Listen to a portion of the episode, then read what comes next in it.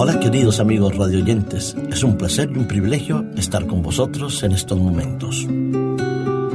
Hoy hablaremos de la importancia de la prevención. Más vale prevenir que curar. Cuando nosotros hablamos de prevenir, utilizamos nuestra capacidad mental e intelectual para poder valorar los riesgos de aquellas actitudes o decisiones que tomamos para evitar todos los peligros que conllevan decisiones equivocadas. Pero cuando hablamos de la prevención a nivel de la salud pública, estamos empleando también no solo nuestra capacidad intelectual, sino nuestra capacidad de análisis y de síntesis en los riesgos de las enfermedades o propagación de las enfermedades. Sin embargo, a pesar de la ciencia y de la tecnología de hoy, nos encontramos que más de 8 millones de personas mueren debido a una sepsis cada año en el mundo.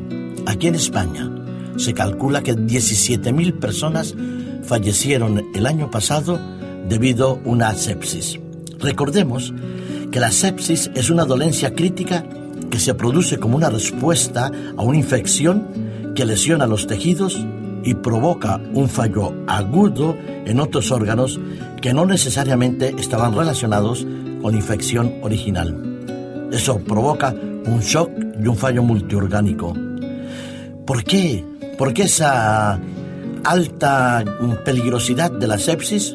Porque se puede producir el colapso multiorgánico llevando, como hemos dicho, a la muerte de más de 8 millones de personas en todo el mundo.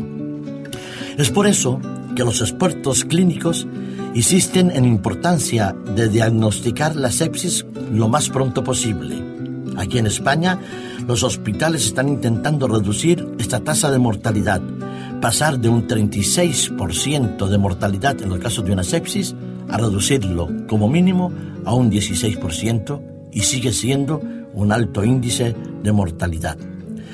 Los pacientes con sepsis no dejan de aumentar cada año, como lo decía el Comité Científico de la Sociedad Española de Medicina Intensiva, crítica en unidades coronarias.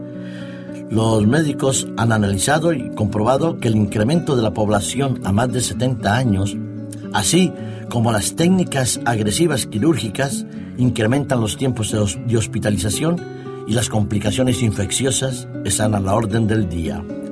Por este motivo, muchos de los principales factores de gravedad es el retraso en el diagnóstico y el tratamiento.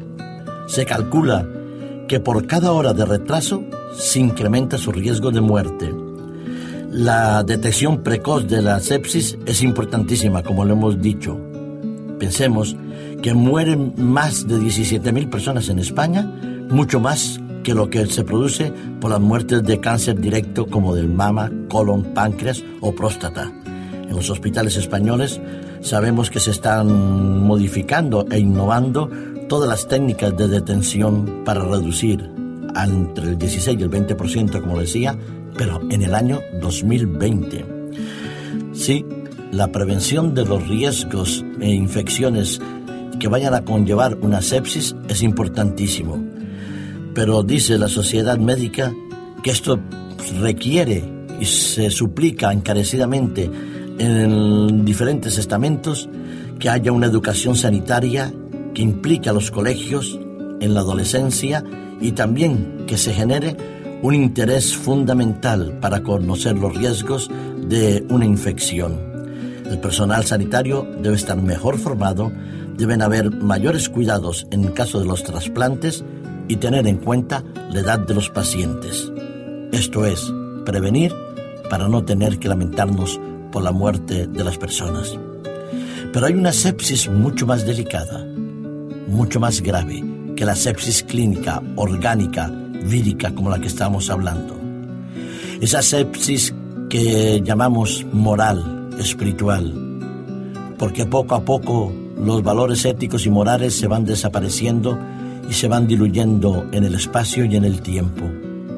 El pecado es una infección poderosísima que afecta nuestra manera de pensar, nuestra manera de concebir la vida.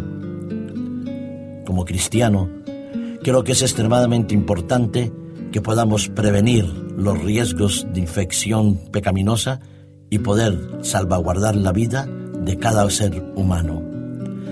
En estos momentos recuerdo unos pensamientos extraídos del libro de Proverbios en el capítulo 7 y de los versículos 1 al 3. Y yo creo que esa es la medicina preventiva por excelencia, la más útil, la más necesaria en estos momentos para que nuestra vida espiritual se preserve de todo mal y pecado. Dice el sabio Salomón en el libro de Proverbios capítulo 7 versículos 1 al 3, Hijo mío, Guarda mis razones, atesora contigo mis mandamientos, guarda mis mandamientos y vivirás, y mi ley como la niña de tus ojos. Lígalos a los dedos de tu mano, escríbelos en la tabla de tu corazón. Así es, querido amigo radio oyente.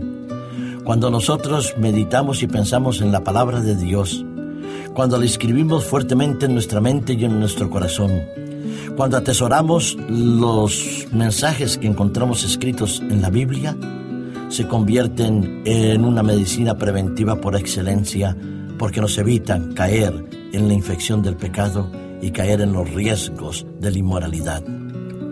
Así es, la palabra de Dios es palabra de vida, es medicina que sana nuestra mente, que purifica nuestros pensamientos y que establece en cada uno de nosotros las pautas de una vida en armonía con Dios. Si en la vida clínica y en la salud, como también en la conducción y en cualquier otra circunstancia que nos rodea, es necesario prevenir los riesgos para no tener que sufrir y lamentarnos las consecuencias de una falta de prevención, en la vida que trasciende en la eternidad, es importante prevenirnos de los ataques del enemigo por eso yo te invito, querido amigo radio que hoy abras tu palabra, la palabra de Dios, la Biblia que tienes ahí muy cerca de ti, y que busques en ella los consejos que te ayudan a alejarte del mal y a vivir en comunión con Dios. Que tengas una vida plena y feliz, y plena en abundancia, como dijo nuestro Señor Jesucristo.